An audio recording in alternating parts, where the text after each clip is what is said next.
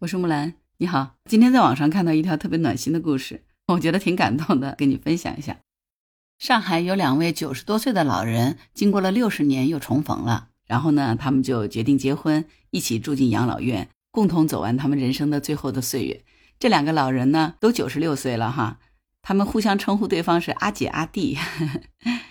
那个老先生叫曹正威，老奶奶呢叫徐桂珍。他们彼此之间的出生时间呢，只差五六个小时，所以呢，平时他们就这样互相称呼彼此。他们两个是二零二零年九月二十三号结的婚，这是他们时隔半个多世纪重逢以后所做的决定。结婚以后呢，两个人就搬进了养老院生活，成了真正的老伴儿。现在呢，他们两个已经在养老院里住了两年多了哈。我看了一下这个新闻里面，两个人年轻时候的照片，曹爷爷很帅，徐奶奶长得也很端庄。岁月很漫长哈，他们两个都已经九十六岁了。他们是很小的时候就认识了，中间隔了几十年再重新又重逢，就觉得特别亲切和投缘，所以真正的就在一起互相陪伴了。曹爷爷和徐奶奶，他们两个是一九二六年同年同月同日出生的。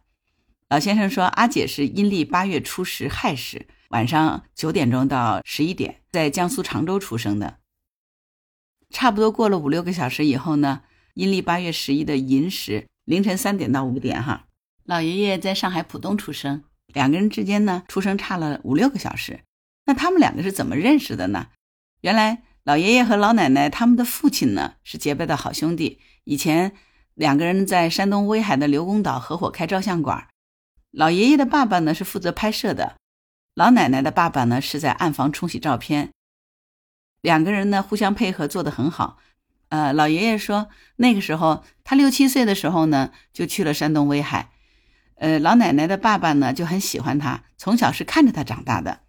一九三七年的时候呢，抗日战争爆发了，他们就把照相馆从山东迁回到了上海。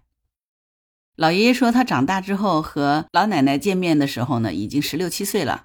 当时是在静安区的照相馆见的面，一起吃饭。曹爷爷说，那次是徐奶奶的爸爸带着他到上海来提亲的。但是没有想到呢，呃，老爷爷他已经定了亲了，那没有缘分，所以两个人就分开了。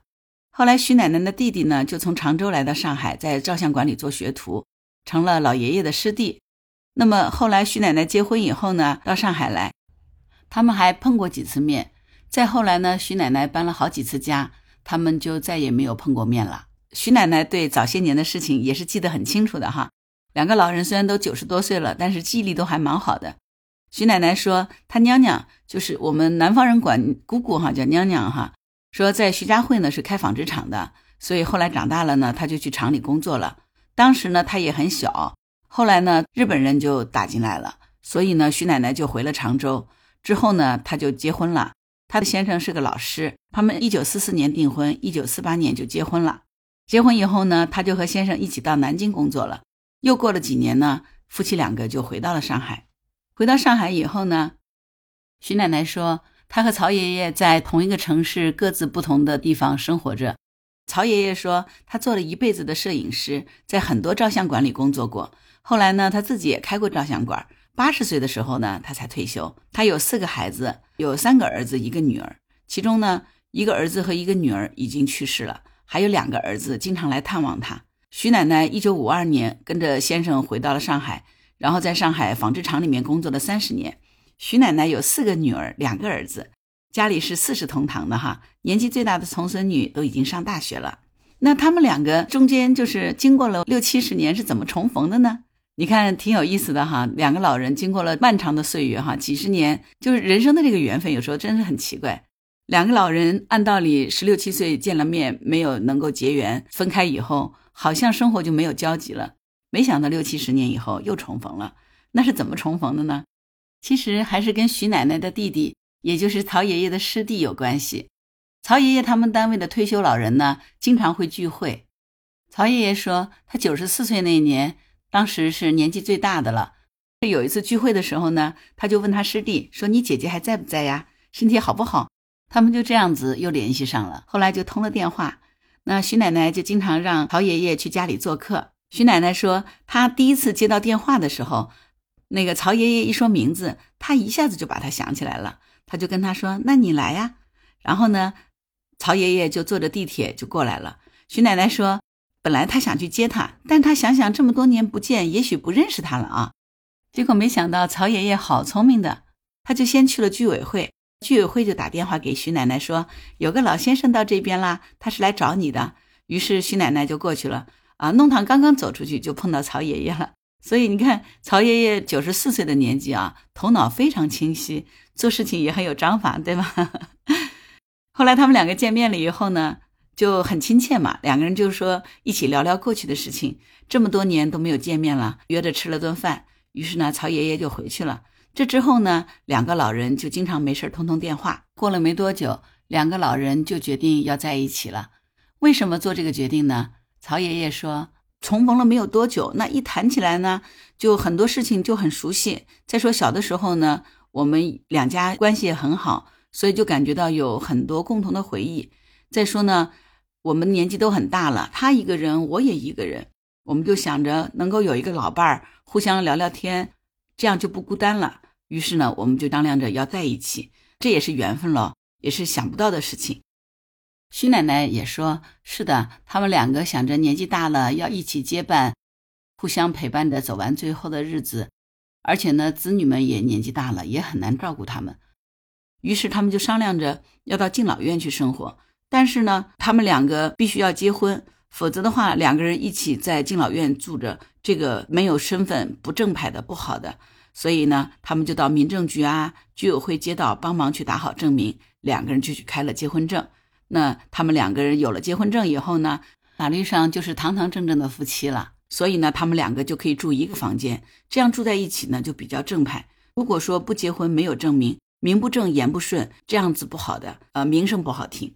呃，你看哈，就是老爷爷老奶奶他们真的，一辈子是堂堂正正的，非常讲究的人啊。就算大家要结伴在一起走到未来，也是要名正言顺的在一起，不希望人家有什么闲言碎语。所以这个想法真的三观好正啊！去采访的记者呢就比较好奇啊，就问说：“那你们在一起，子女们都有反对意见吗？”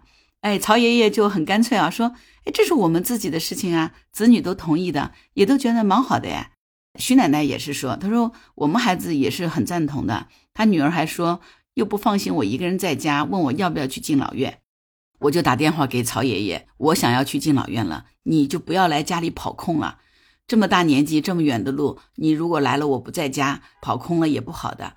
曹爷爷听说徐奶奶要去敬老院，那他说我也去，于是两个人就决定在一起。结了婚以后就可以一起在敬老院住了。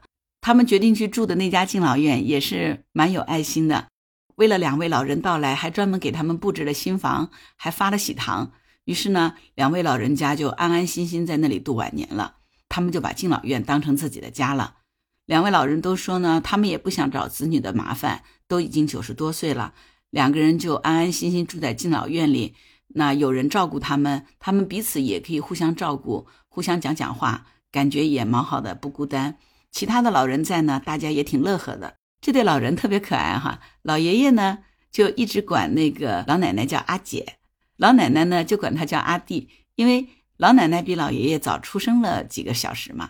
徐奶奶说。小的时候，他就管我叫阿姐，我就喊他阿弟的，所以我们再重逢了，现在也是沿用小时候的称呼，互相叫对方阿姐、阿弟。老爷爷说，其实我们两个脾气蛮合得来的。然后两个人结婚以后呢，在养老院里已经住了两年多，也挺适应环境的。天气好的时候呢，他就下楼去打打太极拳、散散步；天气不好的时候呢，就在屋子里面看看电视。在养老院里，感觉就像在家里。我们两个平时相处的也很好。